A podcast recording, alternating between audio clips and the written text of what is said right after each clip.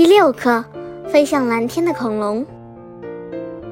说到恐龙，人们往往想到凶猛的霸王龙或者笨重迟钝的马门溪龙。谈起鸟类，我们头脑中自然会浮现轻灵的鸽子或者五彩斑斓的孔雀，二者似乎毫不相干。但近年来发现的大量化石显示，在中生代时期。恐龙的一只经过漫长的演化，最终变成了凌空翱翔的鸟儿。早在19世纪，英国学者赫胥黎就注意到，恐龙和鸟类在骨骼结构上有许多相似之处。在研究了大量恐龙和鸟类化石之后，科学家们提出，鸟类不仅和恐龙有亲缘关系。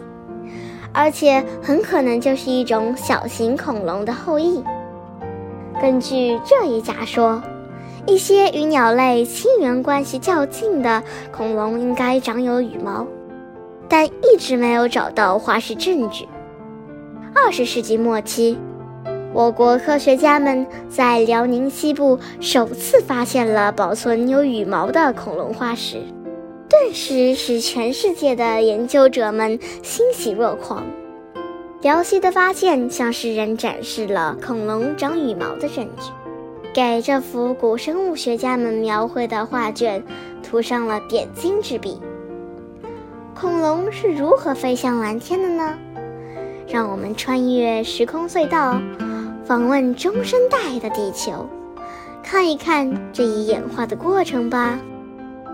地球上的第一种恐龙，大约出现在两亿四千万年前。它和狗一般大小，两条后腿粗壮有力，能够支撑起整个身体。数千万年后，它的后代繁衍成一个形态各异的庞大家族。有些恐龙像它们的祖先一样用两足奔跑，有些恐龙则用四足行走。有的恐龙身长几十米，重达数十吨；有些恐龙则身材小巧，体重不足几公斤；有些恐龙凶猛异常，是如毛饮血的肉食动物；有些恐龙则温顺可爱，以植物为食。其中一些猎食性恐龙的身体逐渐变小，越来越像鸟类。骨骼中空，身体轻盈，脑颅膨大，行动敏捷，前肢越来越长，能像鸟翼一样拍打。体表长出了美丽的羽毛，不再披着鳞片或鳞甲。它们中的一些种类可能为了躲避敌害或寻找食物而转移到树上生存。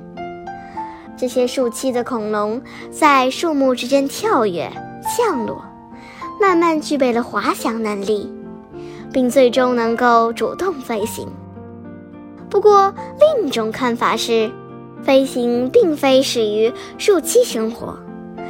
有些科学家推测，一种生活在地面上的带羽毛的恐龙，在奔跑过程中学会了飞翔。不管怎样，科学家们认为，原本不会飞的恐龙，最终变成了天之骄子——鸟类。它们飞向了蓝天，从此开辟了一个崭新的生活天地。